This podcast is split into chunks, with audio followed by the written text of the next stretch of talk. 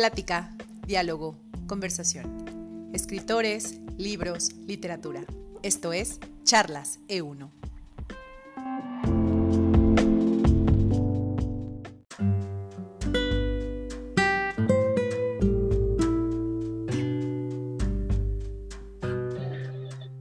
Hola, ¿qué tal? ¿Cómo están? Bienvenidos a Charlas E1. Eh, bueno, pues como cada martes tenemos un invitado en esta ocasión. Eh, tenemos un invitado para hablar de un tema musical. Seguramente este programa va a ser armonioso. Esto, eso esperamos. Está conmigo, como siempre, Julia Cuellar. ¿Qué tal, Julia? Hola Juan José, hola Manuel Pérez, ¿cómo están? Pues déjenme les presento al auditorio de hoy quién nos acompaña. Hoy nos acompaña Manuel Pérez, él es nuestro invitado, él es traductor, pero es un gran amante de la música y ahora sí que va a hacer su oficio ante nosotros. Nos va a traducir ese arte que a lo mejor algunos no comprendemos bien, nos gusta, pero a lo mejor no tenemos todas las herramientas para saborearlo como se debe. Y estamos hablando de la ópera, ¿no? Ese, ese gran primer momento en donde varias artes se conjuntaron y de pronto crearon una nueva forma de apreciar pues el teatro, la música, la literatura, la, el vestuario, los colores, la ambientación, es decir, todo se reunió y se creó una nueva forma de compartir y estar en un espacio. Y hoy en día, que tenemos tantas maneras de seguir percibiendo historias, de pronto a lo mejor a algunos todavía la ópera nos parece algo pues distante, extraño, que necesita ser traducido. Y pues, ¿qué creen? Que estamos de fiesta porque hoy vamos a hablar un poco de eso, pero vamos a empezar platicando sobre la flauta mágica. ¿Verdad, Juan José? Y Manuel, pues cuéntanos, ¿por qué nos vamos a platicar ahora de la flauta mágica? ¿Qué sorpresa hay para Ediciones E1 con este nuevo proyecto y este nuevo lanzamiento de una colección para comprender los argumentos o las historias detrás de la ópera? Bueno, pues lo que pasa es que, sabes, tenemos la suerte de contar con la amistad de Manuel Pérez ya desde hace un buen número de años.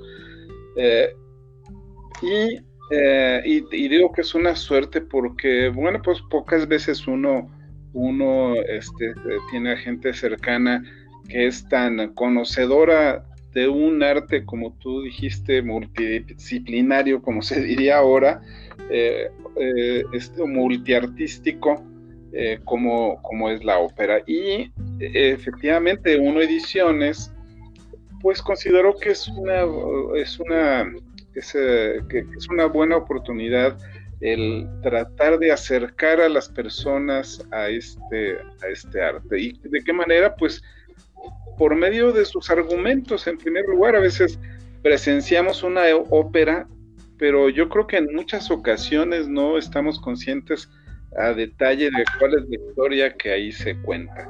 Y bueno, pues Manuel nos va a ayudar con eso, específicamente con eh, el argumento de la flauta mágica que él tradujo especialmente para Uno Ediciones. Y bueno, pues Manuel, en primer lugar, Muchas gracias por estar hoy aquí en Charla C1.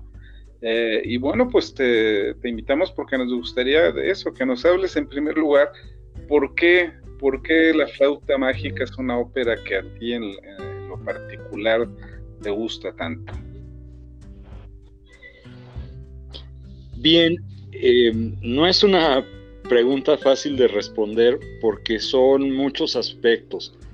Cualquier ópera y en especial la flauta mágica es como una especie de pirámide, vamos a llamarle así.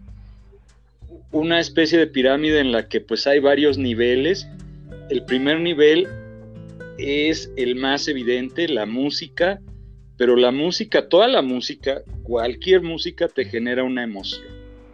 Una emoción de sorpresa, de alegría, de tristeza, de transporte a otra situación diferente, ajena a lo que yo o cualquiera de nosotros puede vivir todos los días.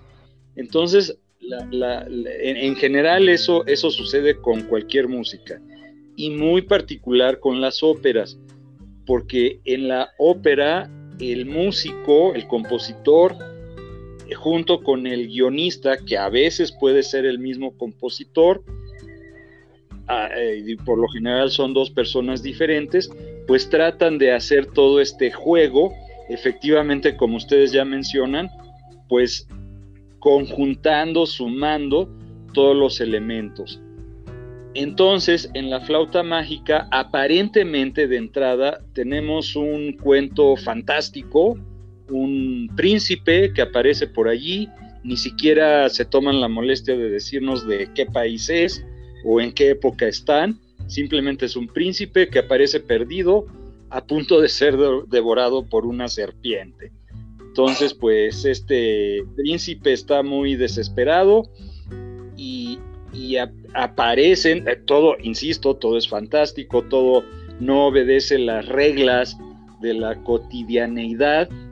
Eh, entonces aparecen tres damas que son eh, tres personajes que están al servicio de la reina de la noche. A, lo largo de la trama de la ópera nos vamos enterando, vamos viendo quiénes son estos personajes. Y eso es algo de, cualquier ópera, que, en un momento dado, vamos, uno debe llegar, pienso yo, o al menos así yo lo hago con una ópera que no conozco, eh, simplemente olvídalo, tú desconéctate y, trata de, de, integrarte, de dar un brinco. Sí puede parecer como una dificultad que esté en un idioma pues que ni siquiera conoces, que no entiendes. Entonces hay dos maneras de abordarlo. Uno, con cero conocimiento previo, o bien el otro lado de la moneda, pues sí, previamente estudiar, leer, este, ver, averiguar. Ahora el Internet nos ofrece, o la Internet como quieran, nos ofrece todas las posibilidades habidas y por haber.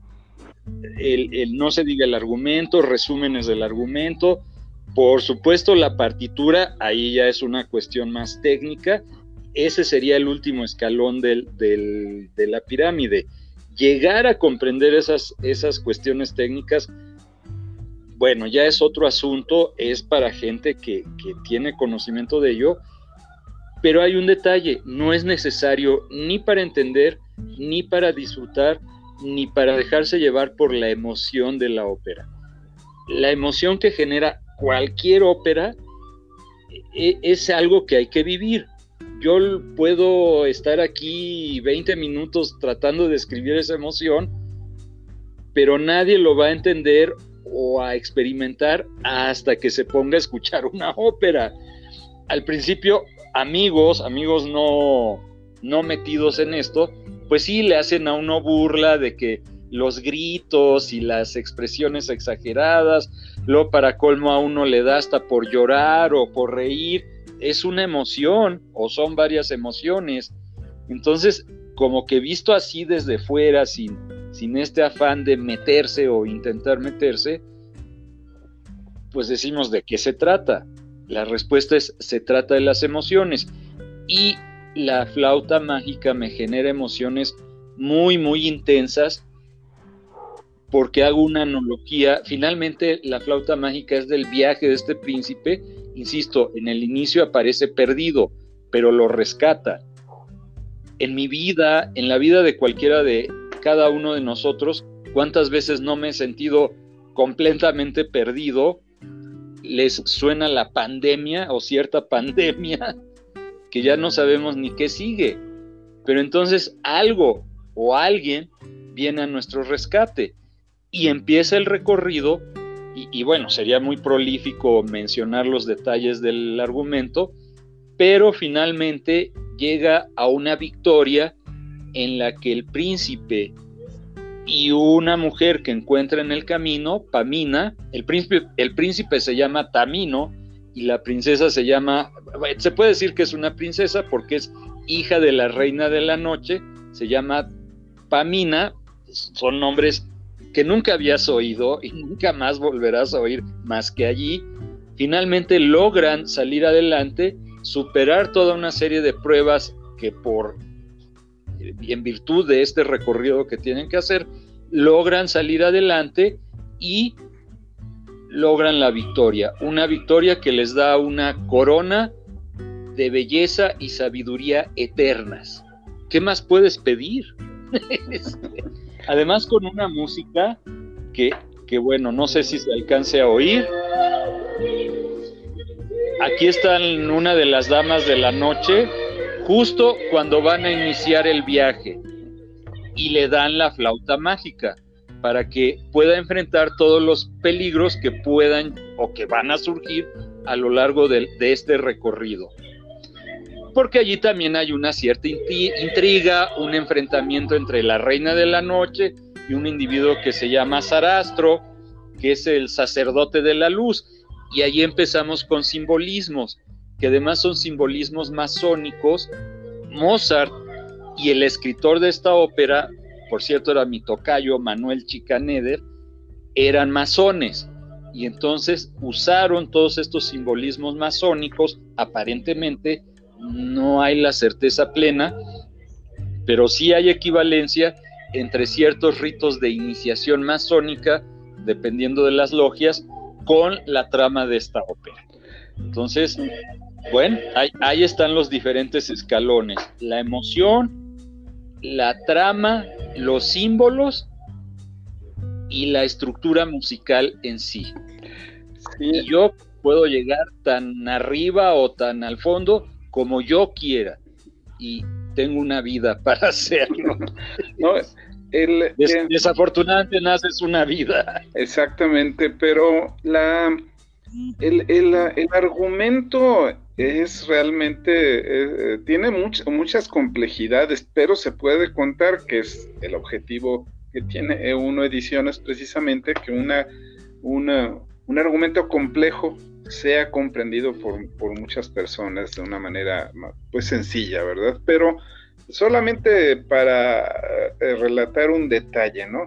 Eh, en alguna ocasión tú y yo charlamos de que la flauta mágica, tú me decías, no, pues tiene muchos símbolos masónicos, pero ya, ya cuando la ve uno se da cuenta que en realidad la flauta mágica es prácticamente el relato de una de, de, un rito iniciático en, alguna logia masónica, eh, eh, ¿no? Ese, eso es lo que es, ese, es, es la descripción de un rito iniciático eh, masónico. Pero lo interesante en palabras, así es. pero lo, lo, interesante es cómo ese, ese rito eh, el hecho de que el príncipe sea el sujeto de ese rito iniciático desata una tremenda furia en la reina de la noche, lo que da por consecuencia una de las áreas más espectaculares que se han escrito en las óperas este, mundiales. ¿no? E, es, ahí donde se, se relaciona eh, la historia, ¿no?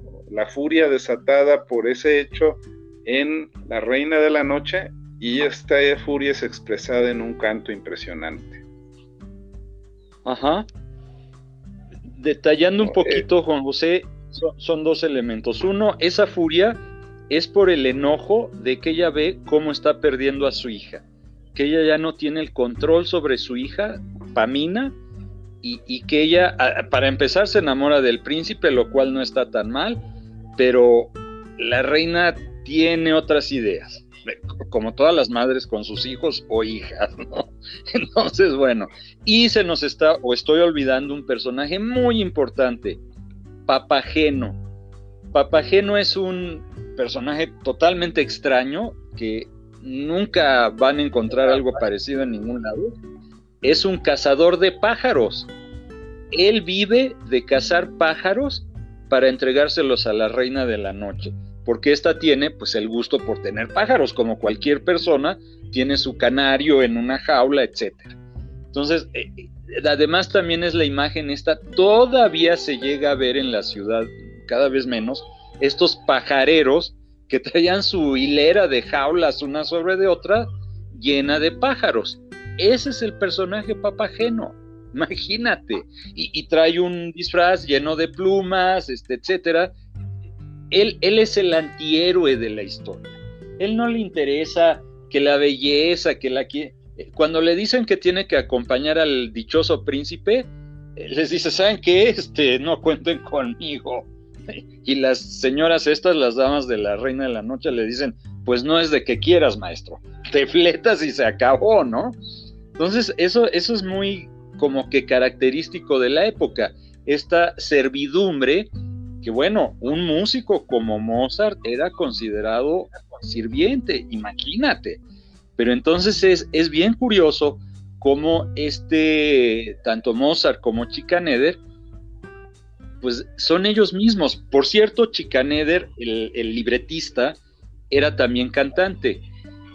Y él estrenó el papel de Papageno, fue el primer Papageno de la historia mundial de la ópera y actualmente es uno de los papeles, vamos, cualquiera de estos papeles, La Reina de la Noche, que efectivamente es aria, Die, Holle Rache kocht in meinen Herzen, las, la infernal venganza hierve en mi corazón. Efectivamente es una, es una violencia y es una dificultad técnica, o sea, para que una soprano, tú ves la partitura y aquello está erizado de arpegios y todo eso que de veras dices, ¿cómo alguien puede cantar esto?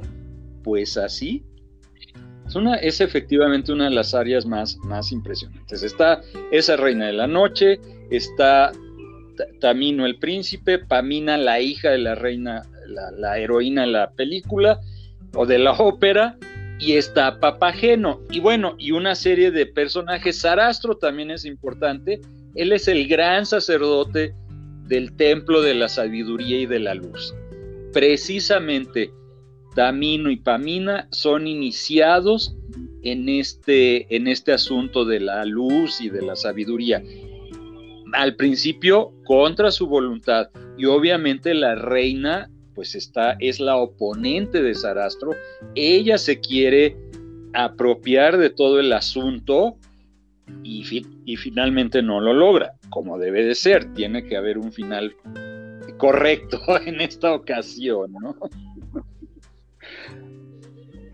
Así es. Eh, eh, bueno, ya, eh, Julia, también yo, una cosa que les, que les podemos decir a quienes nos escuchan es que les recomendamos ya que estamos eh, hablando de las redes sociales y del internet y de todo esto, que fácilmente pueden localizar eh, la versión que hizo Inmar Bergman, este gran director noruego, de la flauta mágica, que es una versión pues muy correcta, está realmente bien, bien presentada, muy cinematográfica, claro, pero, eh, pero también escenificada en un teatro y que creo que sería muy, muy recomendable que, eh, es muy recomendable pues, este, eh, verla.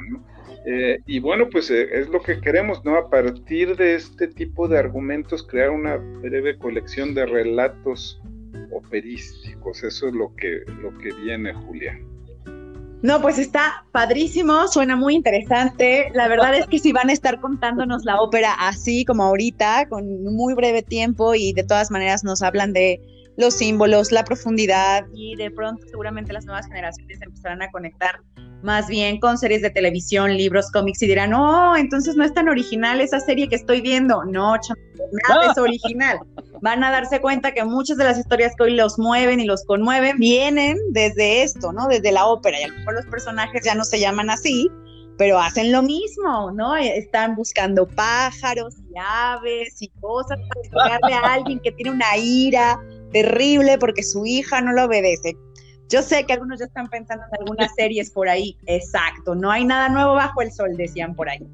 Pero sí creo que bajo el sello de Ediciones E1 vamos a poder encontrar estos códigos que finalmente han construido una cultura occidental, si así lo quieren, y que nos han ayudado a irnos conectando, ¿no? Y a ir entendiendo unas historias a niveles profundos o a niveles más superficiales, dependiendo ahora sí que dirían por ahí del nivel de conciencia en el que estén. Y no tiene nada que ver con algo esotérico, sino con cuántos libros han leído y qué tan conectados están con todos los códigos entre un arte y otro. Y yo creo que este tipo de libros nos van a empezar a ayudar a ir haciendo conexiones, que a la larga, y yo soy una optimista maestra, van a ayudar a crear nuevas historias, porque siempre al tener tanta información se genera una nueva forma de combinar los ingredientes y algo va a surgir por ahí y eso estaría genial.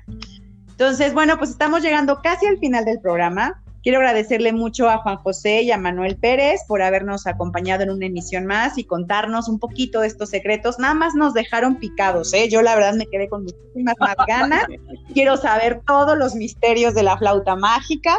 Y como dice Juan José, pues en las redes hay varias versiones, este, busquen por ahí, pero estén atentos más bien a la colección. Y recuerden, todavía pueden ganar libros eh, de ediciones de uno si ustedes van a el Google Forms que estamos compartiendo por redes sociales para que contesten unas 10 preguntitas sobre nuestros programas que llevamos hasta el día de hoy y seguramente podrán ganarse dos libros de edición S1. Así que está padrísimo, de verdad, estos 20 minutos que invierten escuchándonos son inversión, porque si ponen atención pueden ganar dos libros. Entonces Juan José y yo vamos a estar por ahí en las redes subiendo y subiendo este, esta postal con este link para que puedan ganarse estos premios. Y pues muchísimas gracias Juan José. ¿Algo más que quieras decir? Manuel, ¿algún último secreto que nos quieras revelar? Sí, esto es eh, yo lo veo como un gran buffet, por decirlo de alguna manera. Se te, abre todo una serie de mesas de posibilidades y pues uno va, tú decides, ¿no? Si quieres, no es recomendable indigestarse a la primera, pero bueno, das una probadita acá, das una probadita allá. Y efectivamente con Juan José, pues hicimos la traducción del argumento con el español que se usa ahora en México eh, y le agregamos ahí una serie de cosas. Yo espero que esto cuaje ya pronto y ahí habrá y, ahí encontramos un montón de links para ver diferentes versiones. Destaca la de la de Bergman. Es, es una delicia ver esa película. Eh, en fin, hay para dar y repartir. No, pues muchísimas gracias, Manuel. Juan José. Muy bien, Manuel. Pues,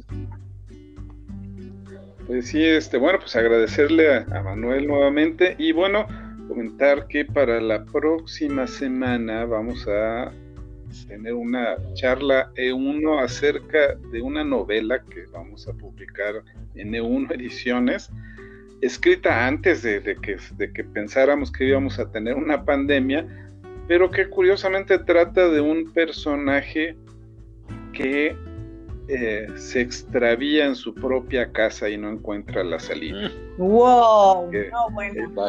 Eso suena padrísimo. Eso suena muy bien. Ahora sí que Bueno, pero no sale una, pero no sale una víbora que trata de, devorarlo. no, no, no, Ah, bueno. bueno.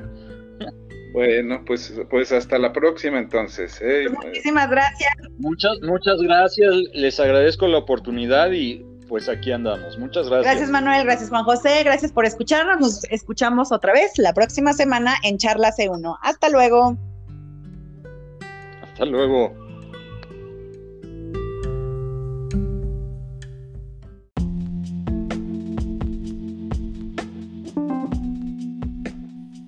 Plática, diálogo, conversación. Escritores, libros, literatura.